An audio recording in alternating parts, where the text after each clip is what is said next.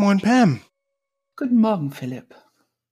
Ja, wir machen heute mal was, etwas, das wir sonst nicht bisher gemacht haben. Wir werden eine alte Episode, die Episode 59, also schon ein bisschen länger her, zum Thema Abwehrmechanismen werden wir jetzt ein bisschen neu kommentieren, aber dann neu hochladen für euch zum Zuhören. Der Grund dafür ist, dass ähm, ja es gerade bei uns sehr viel zu tun gibt. Ähm, wir hatten ein sechs Tage Mai Intensive Enneagram Intensive Seminar, wo unser Filetstück. Unser genau das sogenannte Filetstück, das sehr intensiv war und ähm, einfach auch mit Nachbereitung jetzt keine Zeit äh, offen lässt, dass wir eine ganze Folge aufnehmen können. Und du bist ja auch ein bisschen verhindert gerade. Ähm, deswegen, also wir sind einfach, ähm, wir, wir muten euch zu, dass ihr etwas, das wir schon mal gemacht haben, nochmal hört. Aber ehrlich gesagt, ich glaube, es ist nie das Gleiche. Man hört, ein Jahr später hört man plötzlich ganz andere Sachen. Ich, ja. ich vermute, dass es trotzdem sehr lehrreich, erkenntnisreich hoffentlich sein wird. Es gibt immer vertiefende Nuancen.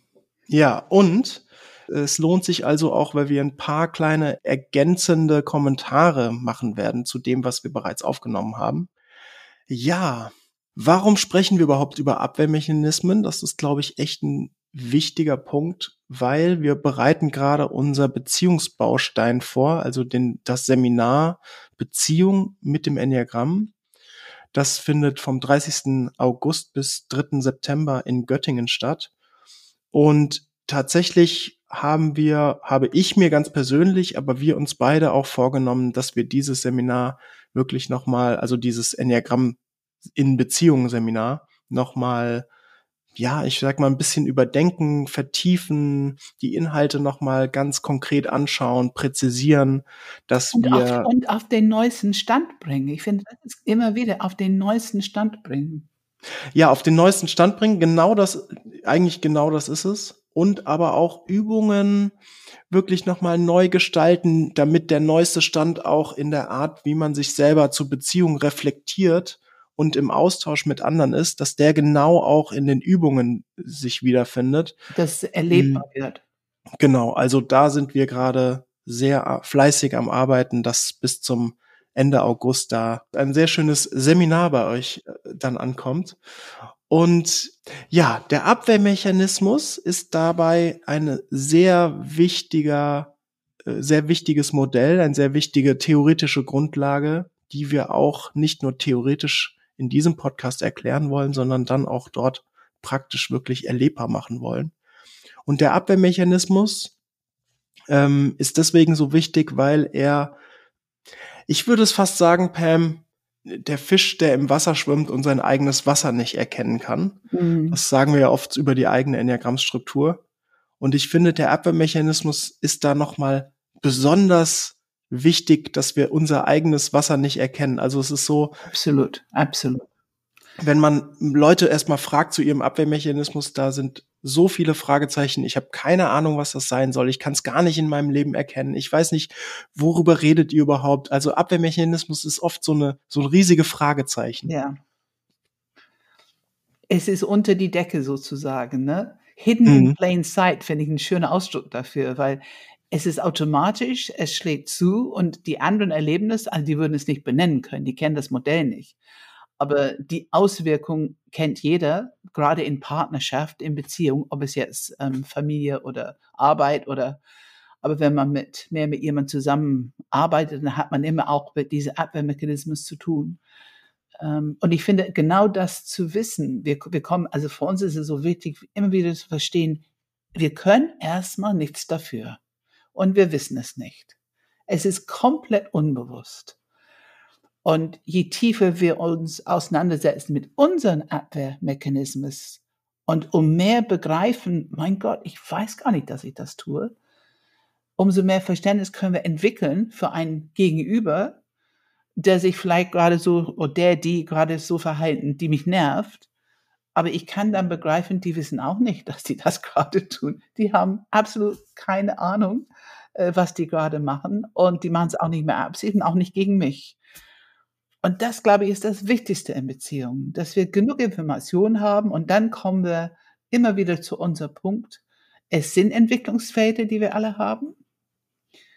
Und das zu wissen und einen gewissen Respekt und Empathie dafür zu haben und die Bereitschaft zu haben, sich selber zu bemühen, eine gute Kommunikation hinzubekommen, der diese Person gegenüber abholt oder auch mich abholt, wenn ich gerade merke selber, oh, da habe ich aber zu viel losgelegt, irgendwas gemacht, wo ich meinen eigenen Abwehrmechanismus erkenne, nicht in die Kasteiung und Kritik zu gehen, sondern in die gute, konstruktive, empathische Kommunikation. Mhm. Ich glaube, das ist also eine von den ganz wichtigen Punkten in diesem Seminar, die wir le lernen wollen, üben wollen.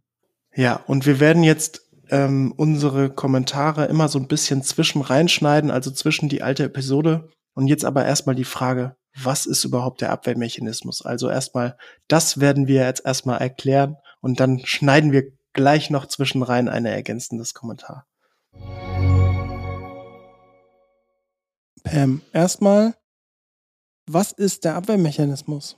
Wir nennen es der psychologische Abwehrmechanismus und es ist im Grunde der Kingpin, also der Stabilisator, der diese Enneagram-Struktur in Form hält. Es ist unterhalb die Leidenschaft und die Fixierung. Und jeder Enneagramm-Stil hat einen psychologischen Abwehrmechanismus, so nennen wir das. Und in die Psychologie ist ein Abwehrmechanismus eine Funktion, uns zu schützen, also eben abwehrend. Um es einfach auszudrücken, es hält die Struktur aufrecht, um nicht in eine ursprüngliche Verletzung wieder hineinzulangen. Also es darf nie wieder jemand mir so nahe kommen, dass die mich so verletzen könnten, was vermeintlich für mein Enneagram-Stil ganz, ganz schlimm wäre nie wieder in die innere Not bringen. Und jeder Mensch hat einen Abwehrmechanismus und es hat die Funktion, ein bestimmtes Gefühl, Reaktion, aber auch Verhalten auszulösen. Und das Interessante ist, also ich merkte das im Enneagramm, dass sogar, man, das ist ja im Grunde pure Psychologie, wenn wir über Abwehrmechanismen sprechen. Aber Fakt ist, dass Abwehrmechanismen spielen eine Rolle in unser Leben tagtäglich und ganz besonders in Beziehung. Also wenn wir mit jemand ähm, zusammenleben oder zusammenarbeiten, es ist sehr nützliche Information, wenn ich weiß, was ist die Abwehrmechanismus die, von dieser Person. Das Wichtigste ist, es ist komplett unbewusst. Mhm. Und das ist etwas, was andere Leute normalerweise nicht wissen. Aber wenn die über Abwehrmechanismen gelernt haben, über ihren eigenen zuerst natürlich. Also immer über die eigene lernt man am besten, dass es eine Realität ist, dass es das gibt. Und wenn ich begriffen habe, dass mein eigenen Abwehrmechanismus im Grunde macht mit mir, was es will, mhm. solange es mhm. unbewusst ist, da ist kein freier Wille involviert. Das braucht eine Menge Selbstverwirklichungsarbeit und Praxis, bis ein Element von Selbststeuerung möglich ist mit den Abwehrmechanismus. Mhm. Wenn ich das für mich begriffen habe, dann bin ich schon sehr viel toleranter und mitfühlender, wenn jemand anders gerade ihr Abwehrmechanismus mit mir lebt und mich vielleicht ein bisschen frustriert oder Schwierigkeiten macht. Ja, und was du gerade gesagt hast mit diesem unterbewusst und unbewusst agieren, ich glaube, das ist echt wichtig, vor allem wenn wir es jetzt wirklich auf Beziehungen ziehen. Ähm, wenn ich versuche zu beschreiben, was passiert da genau? Ähm, wie entstehen Konflikte? Warum entstehen Konflikte? So wie ich es verstehe, ist es so, ähm, wir als Menschen, jeder Einzelne tut das, was für die Person erstmal psychologisch gelernt, sicher, und ähm, ja schützend ist. Also ich schütze verlet mich vor, vor innerer Verletzung und der Abwehrmechanismus hilft mir, meine ganzes System, meine ganze Struktur und vor allem der Abwehrmechanismus hilft mir dabei, mich psychologisch sicher zu halten. Und jetzt ist natürlich aber das Problem, dass meine, mein gesamtes System auf ein zweites System trifft. Also zum Beispiel ich mit meinem System treffe auf Pam mit ihrem System. Und äh, was dann meine Reaktionen und meine äh, inneres ja, Abwehrmechanismen und alles, was ich so tue, was das bei dir auslöst, Pam, das kann ich natürlich nicht wissen. Meistens ist es so, aber dass es etwas auslöst und du reagierst mit deinem System, mit deinen Abwehrmechanismus, alles deine Themen. Und auf einmal haben wir irgendwie so ein Thema, wo man sagen könnte, es entsteht ein Konflikt. Und der Witz ist ja, du, also ich mache, wir alle machen es unbewusst und die Gegenperson denkt, ja, die machen das doch gerade mit Absicht. Genau. Die wollen doch bei mir hier gerade irgendwas erreichen. Ja. Die wollen Recht haben. Also es ist so eine Unterstellung, ich mache was mit Absicht, um der anderen Person zu schaden. Genau, genau, ja. genau. Also immer wieder, um Recht zu haben. Ich glaube, da haben wir, das haben wir alle ganz lieb. Mhm. Wir wollen auch unsere eigene Wahrnehmung gerade bestätigen, was auch immer unser Thema ist. ja, ja. Aber ich finde, so wichtig sind diese zwei Punkte. Einerseits, das, was gerade passiert, ist ein Automatismus. Wir können nichts dafür. Weder der Person, der ausagiert, und wenn wir noch unbewusst sind und das nicht benennen können, können wir auch nichts dafür, dass wir darauf reagieren mit ein konfliktträchtiges Verhalten. Ja. Der Konflikt ist einfach vorprogrammiert. Und der Unterschied, wenn wir das erkennen und wissen und anfangen, nur klitzekleine Schritte anfangen zu merken, oh, da ist es gerade, weil, weil ich mich gerade so verhalte mit meinem Abwehrmechanismus. Ähm, bei mir ist es eher etwas unterdrücken, als, als wir etwas sagen. Ähm, und es ist so wichtig, doch zu sagen, dass ich gerade etwas nicht möchte oder eine Grenze habe oder so. Und ähm, wenn ich nur ein bisschen geerdet und bewusst bin, anfange das zu erkennen, dann kann ich etwas dazu sagen. Aber ich muss nicht den anderen Person attackieren damit. Ja, ja. Ich kann aussteigen aus diesem Reaktionskreislauf, die ja auch in Beziehungen super geübt und mächtig ist oft. Ich kann da aussteigen, weil ich einfach dieses Bewusstsein habe, mein Automatismus ist nicht schlecht, es will mich beschützen, ich kann nichts dafür. Und der andere kann auch nichts dafür, dass die genauso drauf reagieren. Es, es besänftigt diese Grenzen, wo man aufeinander knallt, sozusagen. Ja, ja. Und es ist wirklich immer beides. Es ist ein Automatismus und es ist nicht gegen dich gerichtet. Aber. Ja.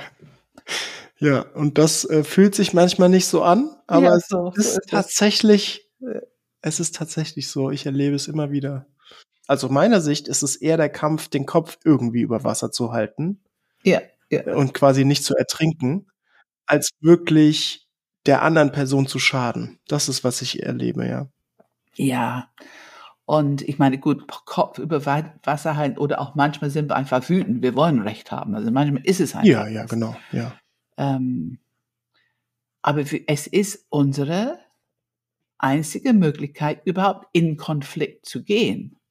Wir haben keine andere Möglichkeit erstmal, bis wir ein gewisses Bewusstsein dafür entwickelt haben und einfach Alternativsprache, Alternativmöglichkeiten, immer wieder Kommunikation. Also wir sprechen über Beziehungsstil, Kommunikationsstil und Abwehrmechanismus. Darum geht es in diesem Baustein. Ich würde aber gerne nochmal allgemein bleiben und die Frage stellen, wie ordnen wir denn Abwehrmechanismus in die Enneagrammstruktur ein. Also der Gedanke, den ich habe, ist, der Abwehrmechanismus ist ja das, du sagst, es erhält die Struktur aufrecht. Ja, Kingpin, ne? Es ist quasi eigentlich ja die letzte Instanz vor einer Entwicklung, kann man sagen, oder? Ja, also vor Transformation. Ja. Wenn ich davon ausgehe, dass sozusagen ich in meinem Ego unterwegs bin, jetzt erstmal dann gesteuert durch das Ego, durch ein, das, das Unterbewusstsein, dann kontrolliert das, der Abwehrmechanismus mich in diesem Bereich zu bleiben oder der, er schafft es, dass ich dort in diesem Bereich bleibe.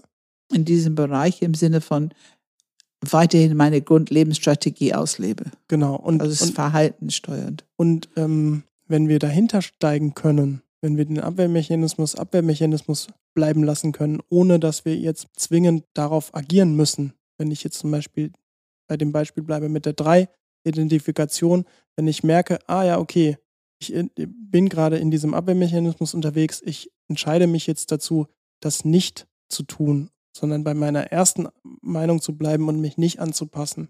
Das ist doch Entwicklung. Das ist Entwicklung pur.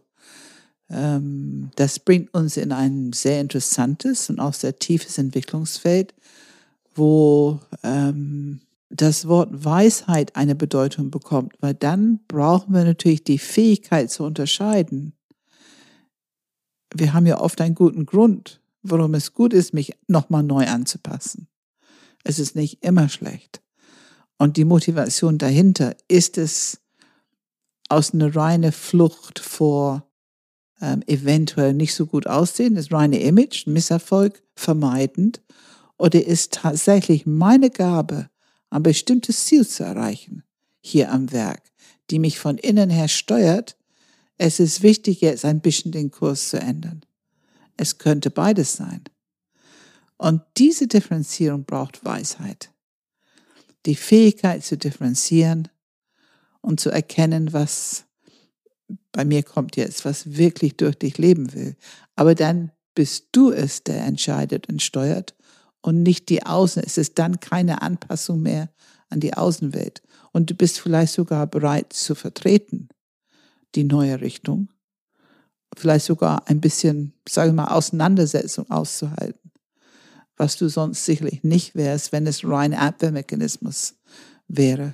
Ja, mittlerweile kann ich das natürlich, aber ähm, vor, ich sag mal, mit 18 oder so, no chance. Absolut. Ich meine, es ist ähm, wie viele äh, Menschen im Herzbereich Schwierigkeiten haben, irgendetwas zu tun, was nicht zu ihrem vermeintlichen Image passt oder irgendwas zu tun, was die Beziehung gefährden könnte. Die sind sehr schnell mit ähm, eine glättende Sprache, damit das äh, nicht konfliktträchtig wird oder nicht gefährlich für die Beziehung wird. Ähm, und so haben wir alle unsere Impulse, ähm, die aufgrund von dieser Abwehrmechanismen gut trainiert sind.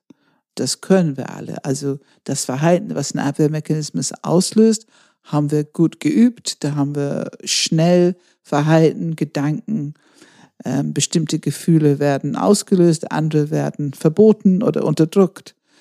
Ähm, also unsere ganze Neurophysiologie ist sehr äh, gut vernetzt, um diese Abwehrmechanismen zu dienen. Und wenn wir anfangen, bewusst zu werden, wenn wir das Information haben, anfangen zu reflektieren, bewusst zu werden, und wir haben eine gute Erdungspraxis, da kommen wir immer wieder hin. Wir können den, den Impuls der Abwehrmechanismen spüren im Körper und Stopp machen. Und dann haben wir die Möglichkeit, durch diese gute Erdung eine energetische Erfahrung im Körper zu machen. Ich nenne es Transformation. Natürlich brauche ich dafür gut geerdet sein, Herzzentrum, Akzeptanz und so weiter. Und dann habe ich die Möglichkeit, diese, diese Unterscheidung, diese Weisheit kann seine, seine Rolle äh, haben in mein Leben. Und ich habe die Möglichkeit zu erkennen, ist es echt oder ist es nur mein Abwehrmechanismen, um mich zu schützen?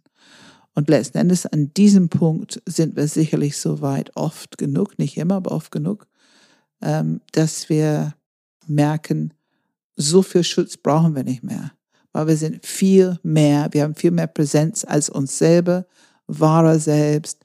Diese Bauchzentrum haben wir zur Verfügung und dann bauen wir alte Ängste ab. Das heißt, wir merken irgendwann, ich kann nicht so verletzt werden, wie ich vielleicht äh, früher das erlebt habe.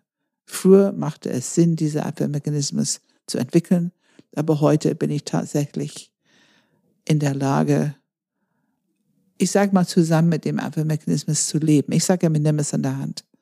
Der initiale die, die wichtigste Information, die wir natürlich dafür brauchen, um mit unserem Abwehrmechanismus umzugehen, ist zu wissen, welchen haben wir überhaupt und was ist das? Da wollen wir doch jetzt mal reingehen und wie gesagt etwas erstmal erklären, was ist der Abwehrmechanismus, was bedeutet das und dann noch ein, zwei Sätze zu, wie wirkt sich das in Beziehung aus. Starten wir doch einfach mal mit dem Herzzentrum. Wir waren jetzt bei der 3. Da können wir zwar noch mal ein mini kleines bisschen was zu sagen, aber was ist denn deiner, Pam? Welchen Abwehrmechanismus hast du? Zwei. Meine Abwehrmechanismus ist Verdrängung, Verdrängung. Und das heißt, wenn aus dem Bauchzentrum die Information hochkommt, was ich will oder nicht will, ein Nein, ein Bedürfnis, äh, also was, äh, eine Impuls, die sich um mich kümmern würde, dass ich meine äh, Abwehrmechanismus schätzt die Situation ab, könnte das beziehungsgefährdend sein oder nicht? Und falls es beziehungsgefährdend sein könnte, wird ganz deutlich dagegen entschieden. Also ich mit meinen Themen bin nicht so wichtig wie die Beziehung. Das ist ähm, äh, die, die Abwehrmechanismen der zwei. Und wie es wirkt, ähm, ich habe keine Bedürfnisse, ich habe kein Nein, ich habe keine Wut. Also so wie du sagst mit Identifikation, ich merke es nicht komplett unbewusst. So war ich früher komplett unbewusst. Wo hätte ich Nein sagen müssen? Wo hätte ich mich beschweren müssen oder äh, mich vertreten müssen, Positionen beziehen müssen? Ähm, das ist erst über die Jahre, dass ich bewusst geworden bin, oh, es gibt eine ganze Menge, was mein Bauchzentrum mir sagen möchte, wo ich gelernt habe, nicht hinzuhören, es zu verdrängen. Und jetzt habe ich gelernt, wenn ich es aufmache und zumindest erlaube, dass es ein bisschen in meinem Bewusstsein bleibt, das kann sehr nützlich sein. Richtig gute Information. Und ich finde es, äh, es gibt mir auch mehr, ähm, mehr Kraft, mehr Position im Leben, äh, mehr Präsenz. Es ist, fühlt sich authentischer an. Also es ist äh, sehr gut, damit zu arbeiten. Ja, Pam, wir kommen zu Enneagram Stil 3. Bei Stil 3 spricht man über Identifikation. Vielleicht mhm. kannst du erstmal kurz ein paar Sätze sagen, was, wie du es immer lehrst und dann kann ich ja nochmal ergänzen, weil ich das natürlich versucht habe, sehr zu ja. erforschen. Ja, ja, also Enneagram Stil 3, ich, ich, ich sage immer zwei und drei erstmal zusammen, haben beide ein, ein Enneagram-Stil entwickelt, die sich komplett auf die Außenwelt sich verlässt, verlässt für die eigene Identität. Und weil es so ist, haben wir eine enorme Anpassungsfähigkeit entwickelt. Und wenn ich jetzt speziell Stil 3 nehme, diese Anpassungsfähigkeit ermöglicht die drei in jeder Situation mit jeder Person sich zu identifizieren, komplett vollkommen zu identifizieren mit dieser Situation, wie es gerade ist, mit das, was diese Person sehen und hören will, also was die, zu dieser Person passt, um den besten Eindruck zu machen. Das ist die Grund Überlebensstrategie der drei. Es ist eine große Anpassungsfähigkeit und diese Identifizieren mit bedeutet, ich sehe es tatsächlich so. Ich habe tatsächlich diese Perspektive. Also für mich fühlt sich das sehr stimmig an als drei. Kannst du damit was anfangen? Ja, also das ist jetzt genau der Punkt, wo ähm, ich glaube, die Außenwahrnehmung, also ich glaube grundsätzlich, die Außenwahrnehmung von jedem Enneagrammstil, von jedem Abwehrmechanismus ist anders als das, was innerlich passiert. Und ich versuche ein bisschen zu präzisieren, was innerlich passiert in dem Moment. Mein Wort erstmal für Identifikation wäre Perspektivwechsel im Sinne von, ich kann nicht nur erkennen, was ich will in dem Moment oder ich, ich sozusagen, ähm, ich will irgendwie, sagen wir, bleiben wir einfach bei meinem Beispiel, ich will Recht haben, ich will irgendwas erreichen bei der anderen Person oder was auch immer. Und ich kann parallel wie so ein bisschen multitasking-mäßig eigentlich mich komplett in die andere Person reinversetzen und ziemlich gut erkennen, das, was ich jetzt sage, wie wirkt es bei der anderen Person, wie, wie ähm, werden die Worte aufgefasst, löst es bei denen Wut aus, Angst aus, Trauer aus, ähm, ähm, ist es etwas, das die jetzt so gut nehmen können oder werden die, wenn ich das so sage, automatisch reagieren? Das kann ich tatsächlich irgendwie gefühlt schon ganz gut absetzen, äh, abschätzen. Und das nenne ich Perspektivwechsel, also mich in die Perspektive der anderen Person richtig gut reinversetzen zu können. Und ich glaube, für mich ist es eher ein ähm, wie komme ich eigentlich, wenn ich, wenn ich, wenn, wenn ich jetzt mein Ego sprechen lasse, würde ich sogar sagen, wie komme ich zusammen mit der anderen Person an dahin, wo ich hin will?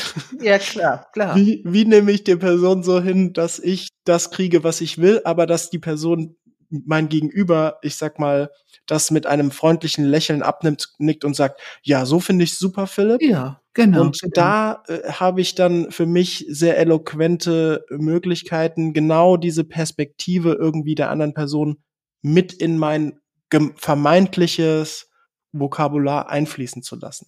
Genau. Ich weiß nicht, ob das Sinn gemacht hat, aber. Ja, und das ist genau, da beschreibst du genau das Entwicklungsfeld, weil auf der einen Seite ist ja eine riesige Intelligenz und Gabe da drin. Also auch die Abwehrmechanismen haben auch etwas Sinnvolles. Und gleichzeitig, was du nicht merkst und der Person gegenüber eventuell, eventuell nicht, erlebt, oh, eben war das seine Meinung, jetzt ist das seine Meinung. Also der Person gegenüber entweder erleben die bewusst diese Perspektivwechsel oder nicht. Also das ist etwas, was du nicht wissen kannst, weil im, genau, im Abwehrmechanismus ja. merkt man es nicht. Und ähm, also nur nur zur Ergänzung wirklich auch wieder Gerechtigkeit. Keiner merkt im Abwehrmechanismus genau, meistens, genau. dass man drin steckt. Genau, ja. genau. Und ähm, was was dann passiert, ist immer die Frage von Balance. Wenn du das, ich meine, dass du es kannst, ist, ist wirklich gut. Es ist Teil deines Diamants letzten Endes, die Leute mitzunehmen. Wenn du auch erkennen kannst, wie viel rechthaberisch bei dir ist und das wieder beruhigen kannst, dich wieder erden kannst und das loslassen kannst, mal ein bisschen Herz und ähm, einlassen, dann hast du natürlich eine ideale Kommunikation. Wirklich ja, ideal. Ja, genau. Du hast dich nicht vergessen. Ja. Aber du hast Raum für den anderen Person in dem Moment gemacht. Ne? Was hat das für eine Auswirkung auf Beziehung. Pam? Es hat eine Auswirkung auf Beziehungen, dass die Dreier dadurch ein bisschen, die sind nicht festzunageln, so ein bisschen unerreichbar mit was denn nun. Ähm, da haben wir auch diese sieben drei Lookalike genau zu diesem Thema. Ähm, und Beziehungen können aufhören, überzeugen zu wollen oder was sagen zu wollen, weil die einfach merken, äh, da, da komme ich sowieso nicht an. Es, ne, es ändert sich, je nachdem, äh, was, was mein Partner oder was mein Kollege für gut und richtig hält. Ähm, ich finde, wenn man es weiß, und, und, und nochmal, normalerweise haben wir alle kein Bewusstsein über diese Abwehrmechanismen. Ich weiß es von mir selber nicht und ich weiß es von dem anderen nicht. Wenn das bewusst wird, und es wird nur bewusst, wenn wir drüber reden, ich muss mal diese Worte mal gelesen haben. Ich muss mal wissen, was die Bedeutung ist. Ähm, wenn es bewusst ist und ich kann es sehen, ich, ich kann es bewusst erleben im anderen, dann finde ich es wichtig, nicht zu entlarven, nicht zu beschämen. Es ist eine hohe Kunst in Beziehung, das nicht zu tun. Ähm, aber das ist, wo wir das Thema haben, das Enneagramm kann ein scharfes Schwert sein. Mhm. Das Wissen, was wir bekommen über, über andere Menschen, können wir auch missbrauchen, um besonders effizient zu verletzen oder besonders effizient äh, jemand ähm, klein zu machen. Äh, und das ist wichtig an dem Punkt zu wissen. Ein Gedanken, der mir helfen würde, also bei einer, wahrscheinlich einer 3 helfen würde, zumindest mir, die Einladung, ich würde gerne deine ehrliche Meinung hören. Einfach nur der Satz. Mhm. mhm. Nicht, was du jetzt denkst, was auch mhm. immer, sondern was ist deine ehrliche Meinung? Sag, was du denkst. Also diese, diese, diese Freiheit mir zu geben, dass ich nicht jetzt gerade hier die Worte finden muss, die vielleicht dann besser wirken würden, weil und so weiter, diese ganzen unbewussten Gedanken, die ich habe, sondern einfach nur, was ist deine ehrliche Meinung? Und Interesse daran zu haben. Das ist, glaube ich, Balsam. Und da hast du das Thema, du willst gesehen werden für dich. Ähm, und dass diese Frage an dich gerichtet ist und nicht an irgendein Image oder irgendein Erfolgsziel, die ihr gerade so bespricht oder so. Gehen wir weiter zu vier. Die Abwehrmechanismus der vier heißt Dramatisierung. Und Introjektion. Ja, es gibt ja zwei. Ähm, lass uns erstmal dramatisieren. Und das ist natürlich sehr unterschiedlich. Also es gibt Vierer, äh, die kaum sichtbar nach außen dramatisieren. Dafür haben die ein sehr lebendiges Innenleben, wo die oft ihr Drama für sich innerlich verarbeiten, aber die ebenso herausfordernd ist. Ähm, wenn es, und, und irgendwann kommt es auch raus, egal ob du mit die lebst oder arbeitest, Familie, was auch immer. Ähm, man merkt es auch in das Vokabular, das oft gesprochen wird über das, was fehlt, das, was nicht da ist. Und darüber wird gesprochen, oft mit ein etwas dramatisches Vokabular. Es ist furchtbar, schrecklich und so weiter. Ich habe erst gerade ein Beispiel gehabt. Die Frage war, wie war dein Urlaub? Und die Antwort war, er war schon sehr schön, aber ein paar Sachen waren dann doch nicht so toll. Mhm. Ja, ja, ja, ja. Diese Konzentration auf das, was fehlt. Und da haben wir die Introjektion. Also Introjekt heißt, die haben so ein perfektes Bild in sich. Und alles wird gemessen an dieser Perfektion. Und das ist auch die Gabe der vier. Ich sehe, wie es sein könnte. Ich sehe, wie es sein könnte. Und das können die auch. Aber es hat leider zur, das Resultat ist, dass die sehen, was fehlt, damit es so, ja, so perfekt ist, so ästhetisch, so besonders. Und dieses Ansprechen, was fehlt, ist einfach Teil der, der Lebensstrategie der vier. Und es hat was mit Abwehrmechanismen zu tun.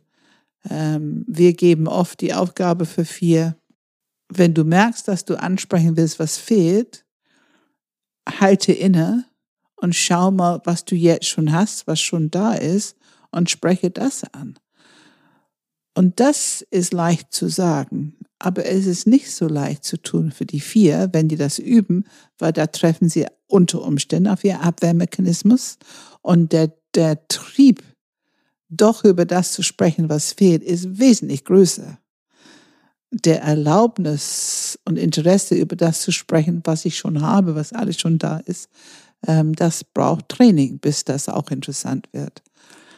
Ähm, das ist sehr erleichternd für andere und für die vier, wenn die es lernen. Aber es braucht auf jeden Fall die Arbeit mit dem Abwehrmechanismus. Und die Dramatisierung, es ist ganz wichtig, in der Beziehung kann ein Drama entstehen, wo ein anderer, ein Partner würde sagen, das ist mir jetzt zu viel oder zu kompliziert oder zu emotional. Und ich verstehe es nicht. Ich weiß nicht wirklich, was los ist. Da ist oft nicht genug Information. Ähm, und wenn man da, so wie du eben gesagt hast, bei dir Interesse zeigen, wenn du es schaffst, als Partner oder als Kollege, als Führungskraft, einfach präsent zu bleiben und zu fragen.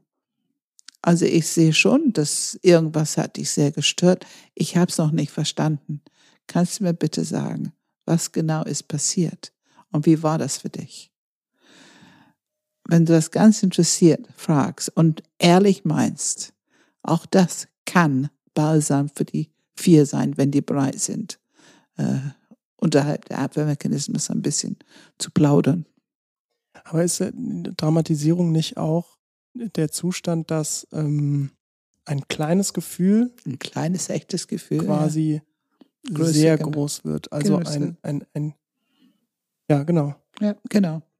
genau. Aufgeblasen wird. Genau, es wird größer gemacht als eine Urangst, sonst sieht es keiner sonst sieht mich keiner. Ähm, es gibt hier diese Grundglaube in der Vier, dass ich muss besonders sein.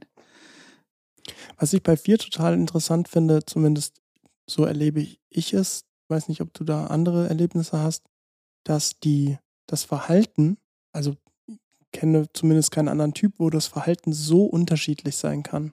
Also von einer unglaublich langen, ausschweifigen Erklärung über extrem starke emotionale Schwankung, also äh, ne, Gefühle, die irgendwie gestikulierend auch sind, über kompletter Rückzug, Isolation fast schon wie eine 5.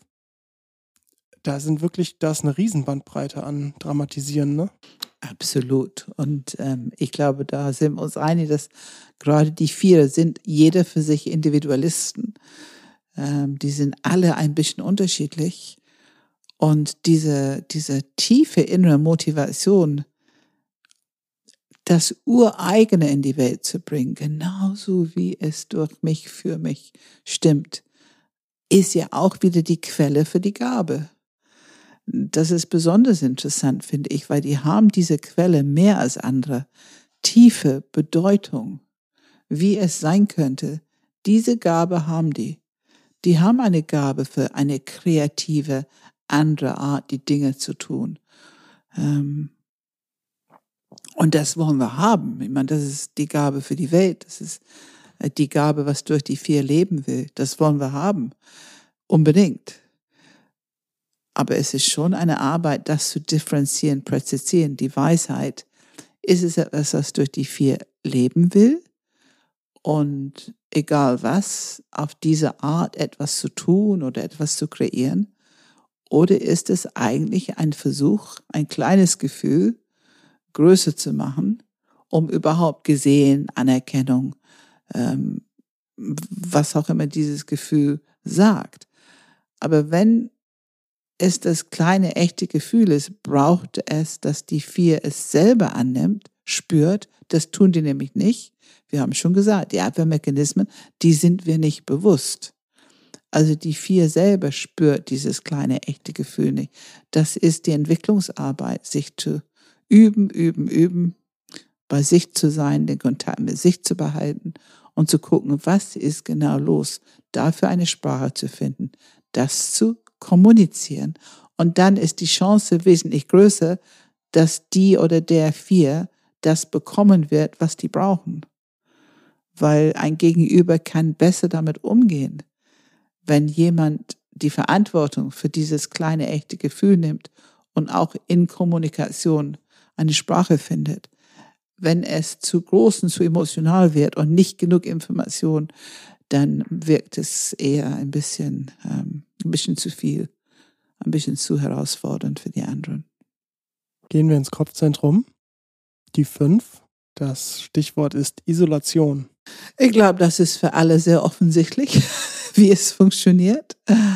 Ähm, die Fünfe haben diesen Abwehrmechanismus Isolation. Es ist ein Schutz vor die Eindringlichkeit der Welt, der Eindringlichkeit und Erwartung von anderen Menschen. Es ist ihre Art, ihre Energiehaushalt auf Sparflamme äh, zu halten. Also, dass, dass, dass die mit Energie sparsam umgehen, nicht zu viel in die Welt geben, weil die immer so ein bisschen Grundangst haben, ich habe nicht genug Energie. Ähm, und es ist ihre Art, Zeit zu bekommen, diese Rückzug, um zu denken, um zu verarbeiten, was die gerade erlebt haben. Die können ganz, ganz schwer das Leben verarbeiten, wenn die in der Situation sind. Hinterher können die Gefühle verarbeiten oder ähm, Situationen verarbeiten.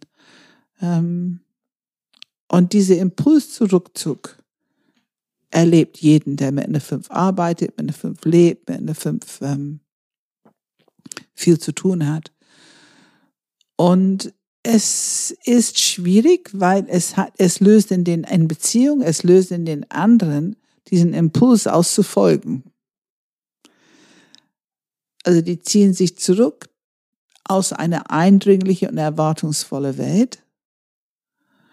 Und weil die sich zurückziehen, meistens ohne eine Antwort zu geben oder ohne zu geben, was ein anderer gerade drum bittet, erwartet und so weiter, dann ist der natürliche Impuls, dass diese andere Person folgen will, hinterhergehen will. Dann hast du diese Dynamik, dass der Fünf erlebt die Welt als noch eindringlicher. Die verfolgen mich ja auch noch, stören mich in meinen Rückzug. Und das ist die Art Dynamik, die man sowohl im Büro als auch in Beziehung ähm, oft findet und Auflösung braucht. Es braucht die Erklärung, ähm, hinterherzugehen. Äh, äh, die fünf macht was dafür, dass Leute hinterherkommen. Das, also die fünf lädt ein, eindringlich zu werden, weil die nicht sprechen, keine Antwort geben, nicht liefern oder nicht genug für einen Gegenüber ähm, präsent sind. Und ein Gegenüber muss verstehen, wenn ich was möchte, brauche ich bestimmte Ablauf, damit der fünf nicht sofort in Rückzug geht. Also es ist wieder ein Lernfeld für beide. Und wieder, die Gabe der fünf ist tatsächlich, ähm, diese, dieses tiefe Wissen zusammen, ähm, dass dieses tiefe Wissen, was durch die Leben will, dass das auch seinen Platz bekommt und es braucht seine Zeit um diese Gabe zu pflegen. Also die fünf braucht die Unterscheidung zwischen, ist es jetzt pure Abwehrmechanismus, weil ich keine Lust habe zu antworten, keine Lust jetzt gestört zu werden. Ist es vielleicht ein bisschen unwirsches Sozialverhalten, was ich gerade an den Tag lege, wenn ich mich zurückziehe?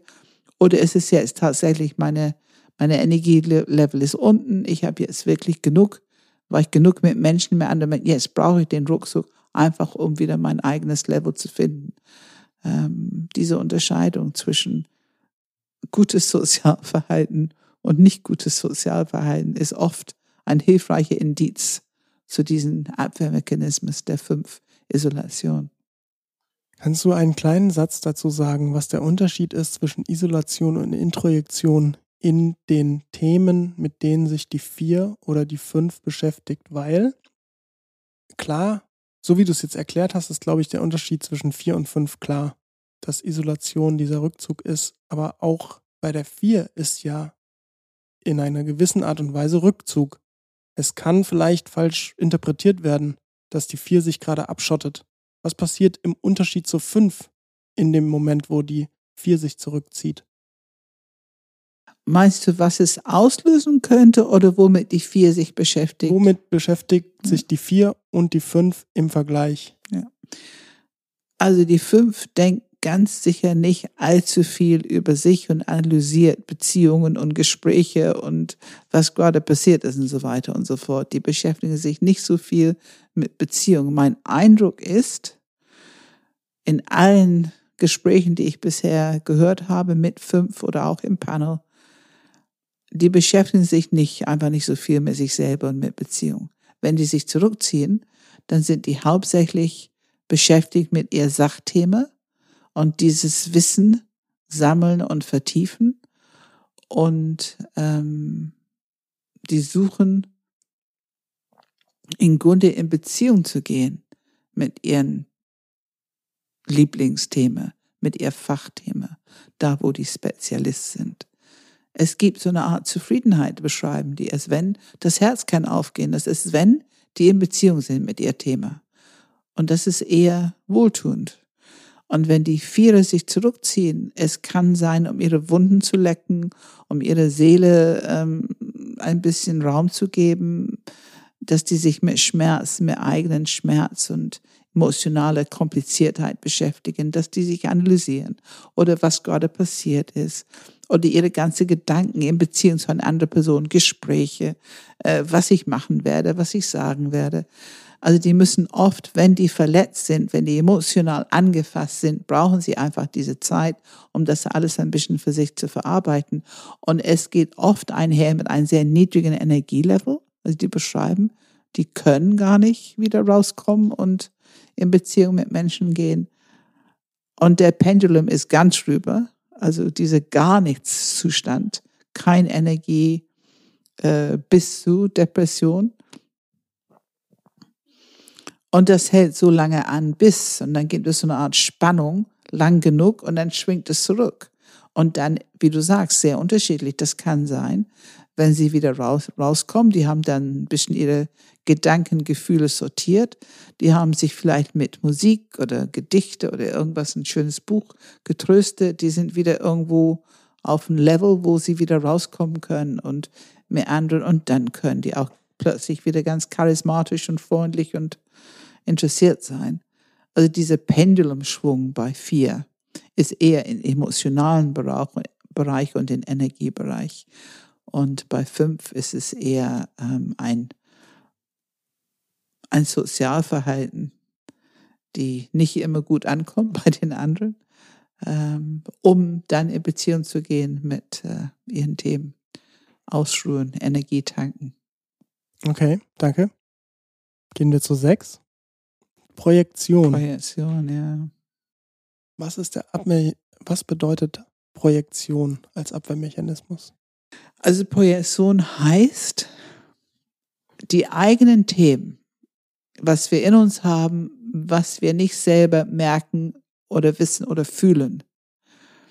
Wut oder Angst, ähm, dass wir die auf die Gesichter der anderen projizieren. Also wenn ich eigentlich selber wütend bin, dann kann ich an jemand vorbeigehen und ich erlebe, er hat mich wütend angeguckt, er hat mich böse angeguckt.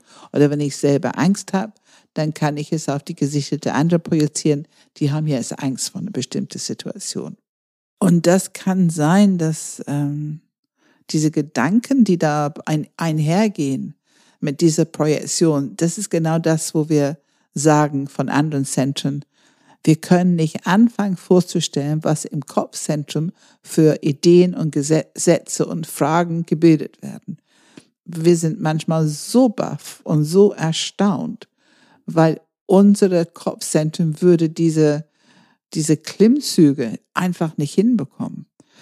Ähm, und also ich, ich erlebe das, ähm, wenn ich ähm, mit eine Sechs spazieren gehe oder irgendwie unterwegs bin, was ich manchmal für Sätze höre, wo ich so ein erstauntes Gefühl bekomme.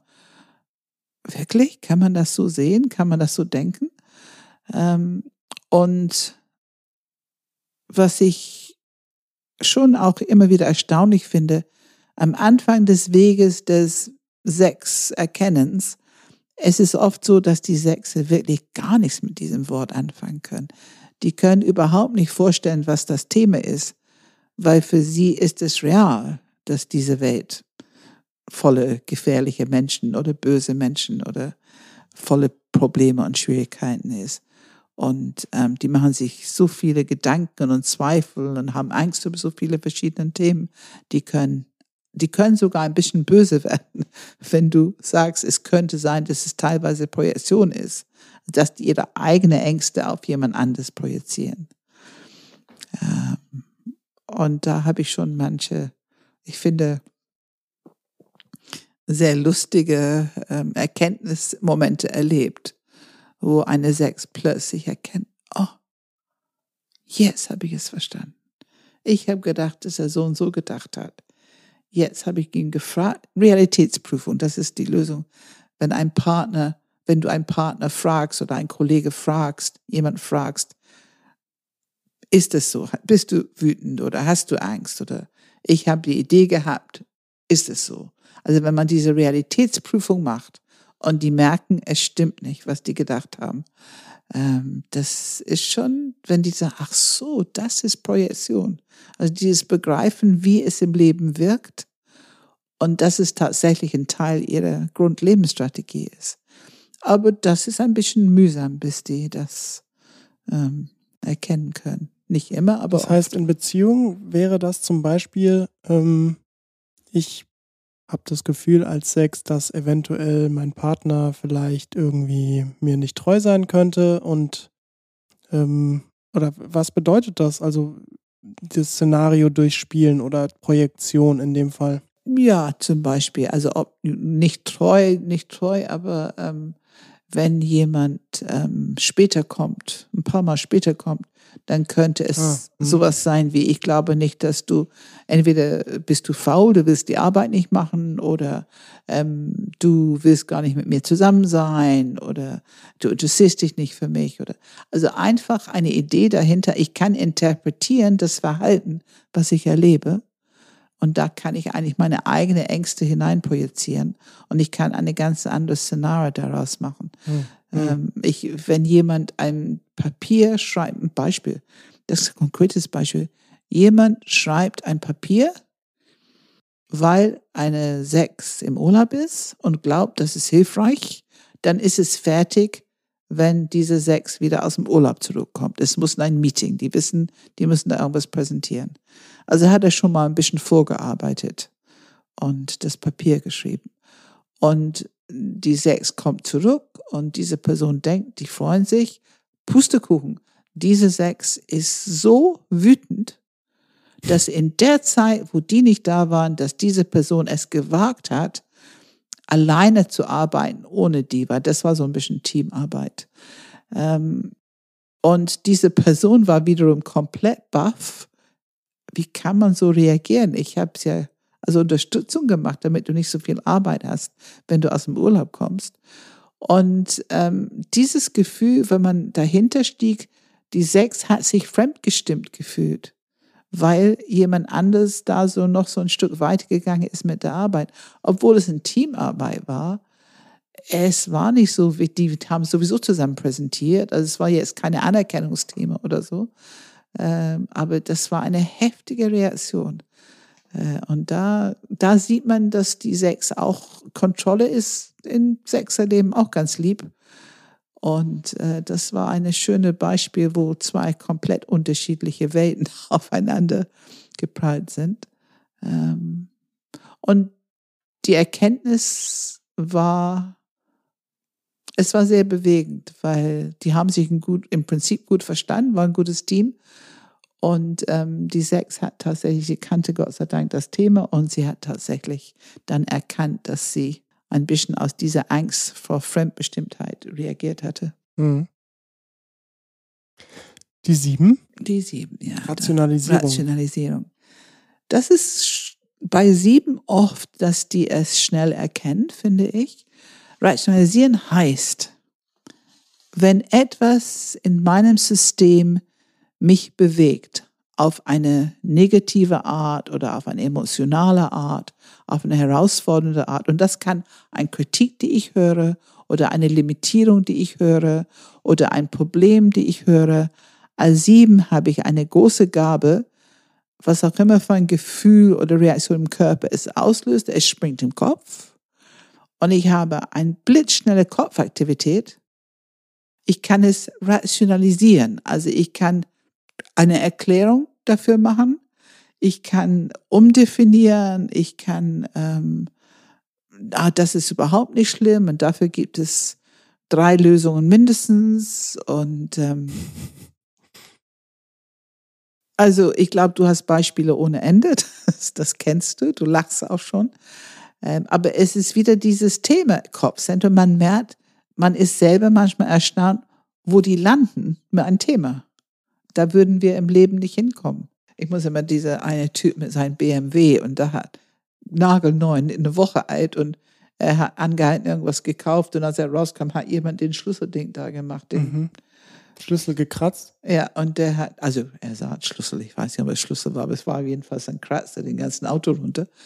Und seine Kommentare war, naja, ist ja ganz gut, dass es mir passiert ist. Da merke ich so, dass es Materialismus ist nicht so wichtig und ich lerne daraus äh, loszulassen von hm. Materialismus. Also er hat faszinierend. Hm. Also was, was in der Partnerschaft oder in die Zusammenarbeit passiert ist, dass man hat das Gefühl, manchmal ist ein Thema, was man möchte, dass es ernst genommen wird und dass man gemeinsam drüber nachdenkt was machen wir mit dieses Thema oder dieses Problem?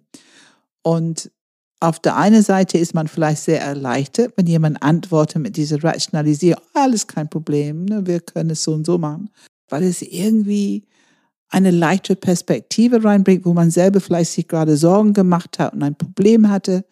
Also viele, viele Mitarbeiter im Team, die werden sagen, oh, frag ihn mal, der, der, der hat immer gute Lösungen. Aber manchmal hat man das Gefühl, dass man nicht ernst genommen wird oder dass man nicht gehört wird oder dass das, was gerade gesagt wird, ein Tick unrealistisch ist und ein Tick entfernt von Thema. Ähm, also das ist auf jeden Fall ein Thema in Beziehung. Und wenn es, wenn es eine Sprache dafür gibt, also wenn ähm, sowohl die, der oder die sie als auch Partner oder Kollege das Thema kennen, dann könnt ihr natürlich eine Möglichkeit finden, ähm, damit umzugehen. Man kann vielleicht mal sagen, ähm, ja, kleinen Moment, ähm, das ist gut, dass du das sagst, aber ich glaube, ich möchte kurz mal konzentrieren, was machen wir mit dieser Situation jetzt? Lass uns noch mal fragen oder uns damit beschäftigen oder drüber reden. Mhm. dass man einfach zu sagen, ein bisschen zurückbringt zu die Realität, die gerade anliegt. Ähm, und das ist für eine Sieben ein, eine Herausforderung. Das fühlt sich leider an wie Limitierung. Gehen wir mal ins Bauchzentrum. Der Typ Nummer 8 hat den Abwehrmechanismus Leugnung, Verleugnung. Leugnung ist die Gabe, die eigene Wahrheit sehr ernst zu nehmen, auf dem Tisch zu lassen und Interventionen, die andere Wahrheiten beinhalten, äh, sehr schnell mit einem Satz, einem halben Satz, bis einem Satz vom Tisch zu fegen. Bis ein Wort? Bis ein Wort vom Tisch zu fegen. Ähm, also Achte haben schon äh, eine sehr starke Identifikation mit ihren eigenen Wahrheit und eigentlich gibt es nur die eigene Wahrheit. Wenn die Leugnung aktiv ist, dann gibt es nur die eigene Wahrheit. Und da ist das Bedürfnis, ja ein Schutzmechanismus. Das Bedürfnis ist alles, was kommt. Die spielen Tennis damit, aber weg, weg, weg. Ähm, es ist eine große Entwicklung nötig, ähm, Präsenz und die Bereitschaft, ein bisschen Kontrolle abzugeben, dass die Achter lernen können, dass es andere Nuancen gibt, äh, dass andere Wahrheiten können ergänzend sein, können sehr bereichernd sein. Ähm, und ich höre von Partnern und auch von Kollegen von Achtern, ähm, auf der einen Seite ist es immer dieses tolle, verantwortliche, äh, die sind Macher, die tun und das ist alles äh, die gute Seite. Und die hören andere können das Gefühl haben, da komme ich nicht an mit das, was ich sagen möchte. Und manchmal hat man das Gefühl, man kann nur zugucken, wie jemand gegen die Wand fährt, weil man einfach nicht ankommt mit einer gewissen Bedenken oder Warnung. Ich glaube, manche Sechser haben das Gefühl, dass ihr Bedenken ist so wertvoll, aber die wissen nicht, wie es gehört wird. Ne? Wie kriegen die es gehört in der Situation? Ähm, und viele Achte sagen nach einem Enneagramm-Seminar, ich habe mir gedacht, es gibt nur eine Wahrheit, meine Wahrheit. Jetzt habe ich gelernt, dass es acht andere gibt. Und das ist schon erstaunlich. Wie ist das in Beziehung dann? Es ist auf jeden Fall ein Potenzial für Kampf, für Konflikt, für Auseinandersetzung. Und das Besondere hier ist, wir wissen, dass Achte ganz gerne kämpfen. Das ist ein Beziehungsangebot ähm, wenn du es mir wert bist, dann kämpfe ich mit dir. Und äh, das kann anstrengend sein für Partner. Partner haben manchmal so ein bisschen das Gefühl, oh nee, darüber möchte ich nicht kämpfen.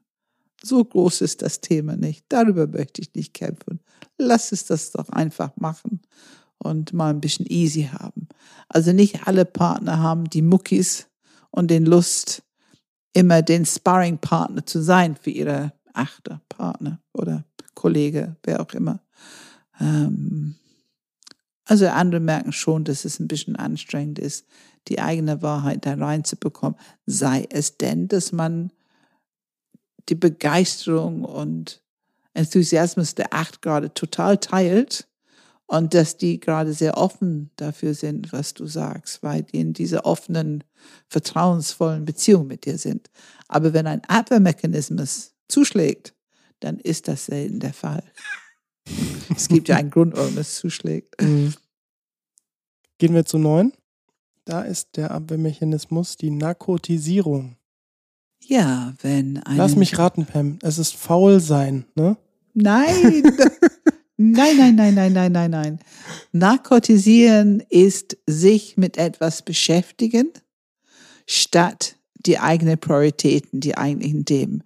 Also wenn es Stress gibt im Leben der Neuen, dann haben die eine große Gabe, sehr viel zu lesen oder sehr viel Golf zu spielen oder sehr viel Tennis zu spielen oder vielleicht ähm, viel zu kochen, einkaufen.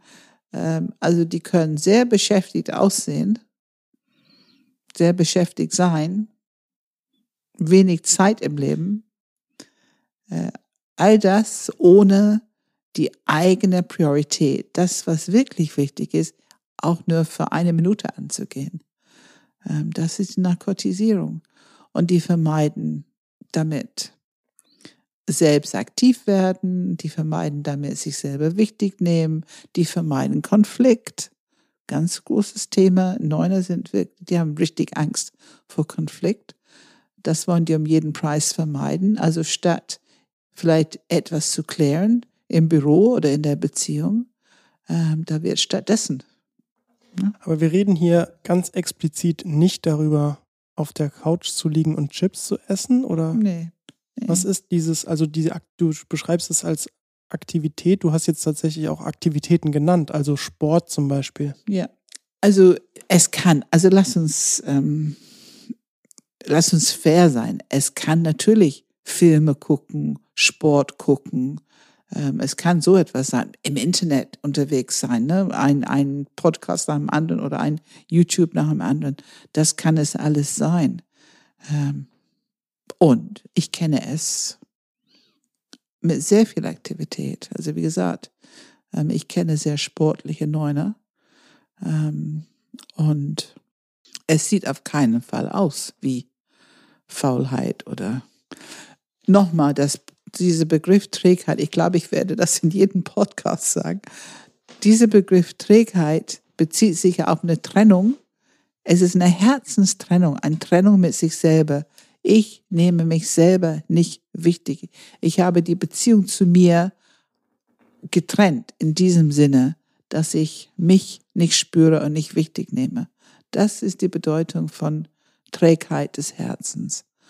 Und das ist das, was ich finde sehr oft falsch interpretiert wird, dass die Neuner ähm, auf die Couch liegen und in die Hängematte und ja, da möchte ich kurz äh, noch mal ein bisschen kommen. reingehen, weil die, weil die, ähm, da lohnt es sich, glaube ich, nochmal zu differenzieren. Wir haben ja schon in unserem Podcast, wo es über das Interview ging, wo wir auch unter anderem mit Ellen da ein Interview gemacht haben, ist ja beim Ergebnis auch rausgekommen, dass die Mehrheit ja. sie als neun eingeschätzt haben. Und wir ja auch den, das Beispiel genannt haben, dass sehr viele Leute, die zu dir kommen, als neun kommen und nicht eine neun sind. Und wie, was ist der Unterschied zwischen zum Beispiel jetzt in dem Fall Prokrastination, was jeder Enneagramm-Stil kennt, also ich kenne es auch. Natürlich habe ich auch eine Linie zu neun, aber so dieses auf der Couch liegen und Fernseh gucken oder Filme gucken oder was auch immer mal an einem Sonntag.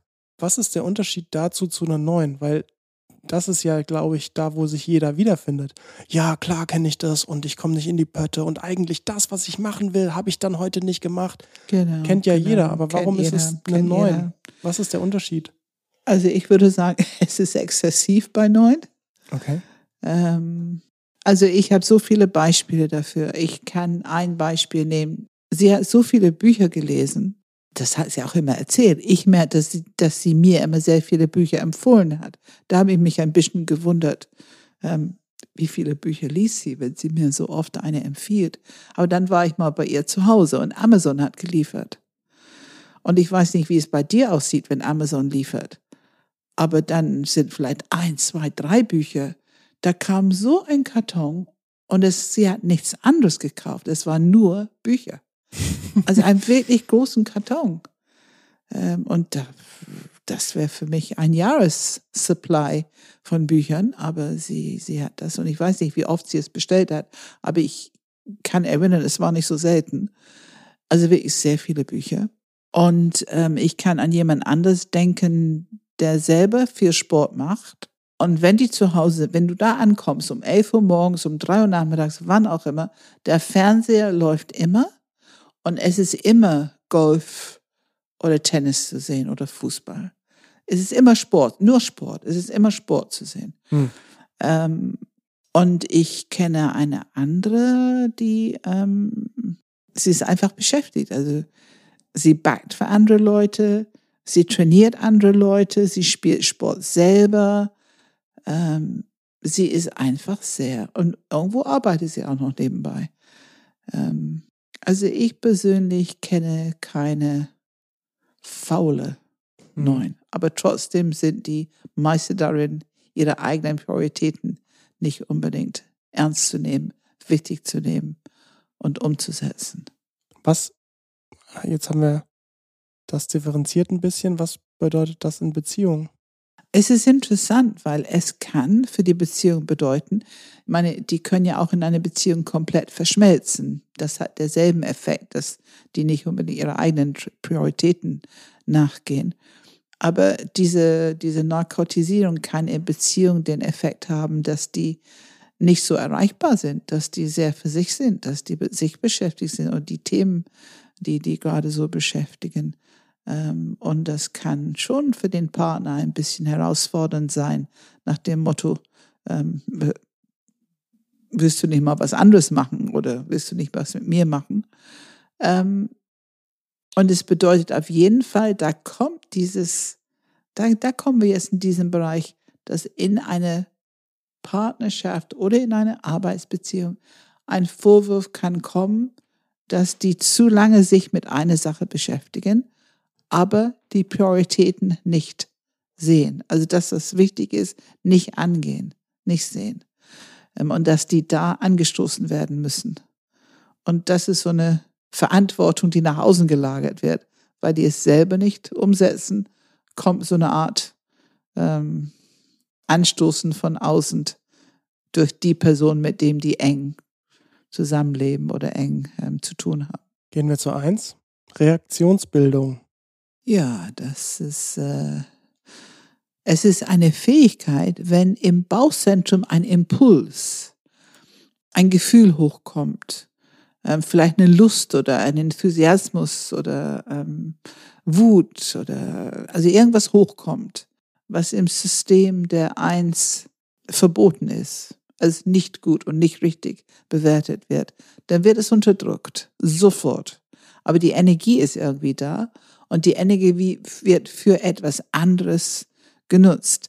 Ähm, wir haben jemanden in unser Enneagrammkreis, sie sagt immer, wenn ich wütend bin auf meinen Partner, ich habe es früher überhaupt nicht gesagt, aber dafür würde ich schmal, sagt sie immer. Also sie würde schmallippig.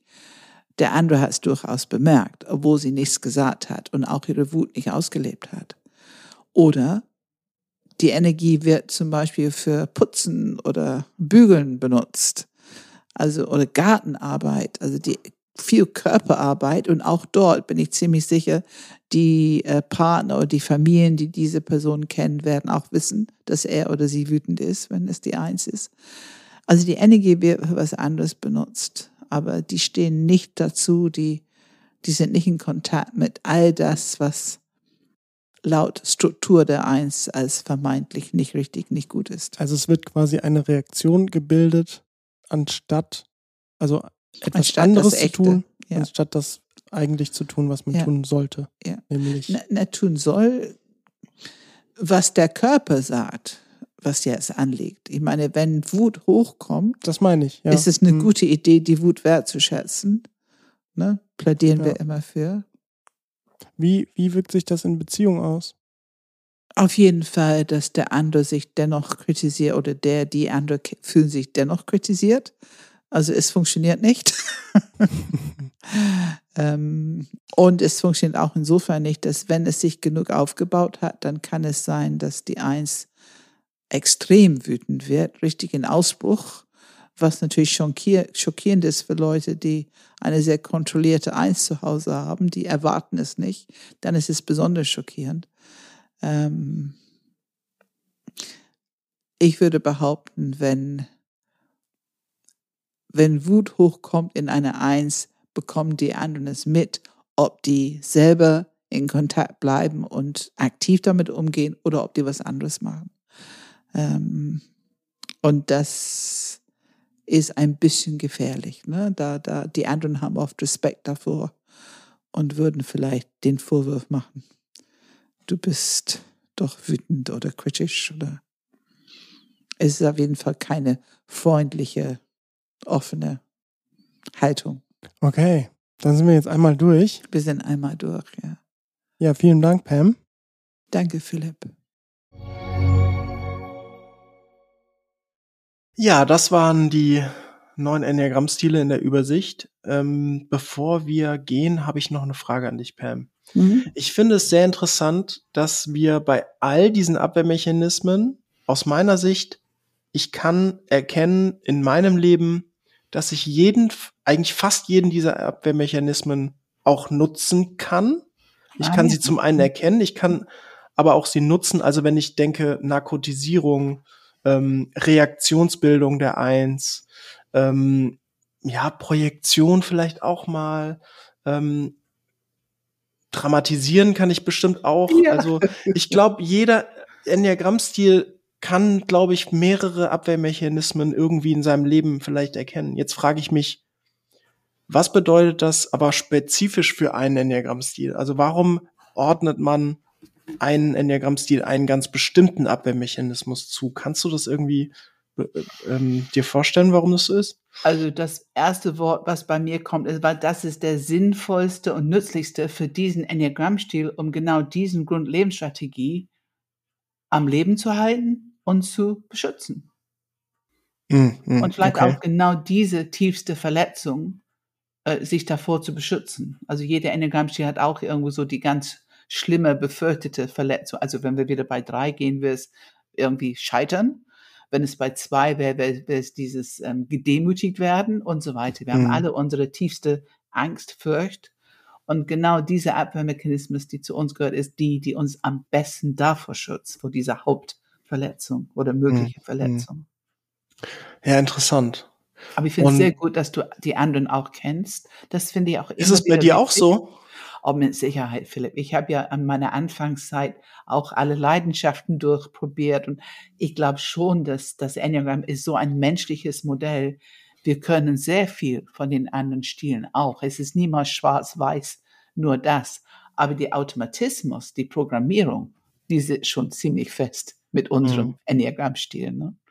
Ja, ja, da, da, das, da bin ich hundertprozentig bei dir und das erlebe ich auch tatsächlich ja, ja genauso auch ja. in den Stilen es ist, finde ich, nur echt interessant jetzt so, wenn ich drüber reflektiere, wie viel ich doch von den anderen Abwehrmechanismen erkenne und auch tatsächlich anwende, sage ich mal. Ne? Also es, also Narkotisierung, ähm, aber halt nicht wie eine 9. Ich nutze, ich mache es dann halt wie eine 3, aber es ist auch ein Abwehrmechanismus für mich. Absolut. Und ähm, wir haben ja sogar einen eigenen Podcast zu Prokrastination gemacht. Also da habe ich, da, da hört man es dann tatsächlich, wie es in ja. meinem Leben wirkt. Ja.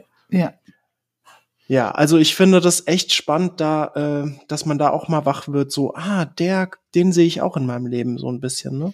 Und ich finde, es ist eine Grundlage für Empathie, wenn wir es selber erkennen und annehmen können. Ach, guck mal, ich mache es ja auch, nur ein bisschen anders. Ich, das ist das, die Grundlage für Empathie, wenn ich zu irgendeinem Thema sagen kann, ich auch, ich kenne es auch, ich mache es auch. Das ist ja das verbindende Menschliche, was wir alle haben und immer wieder und immer wieder. Wunderbar. Ja, genau.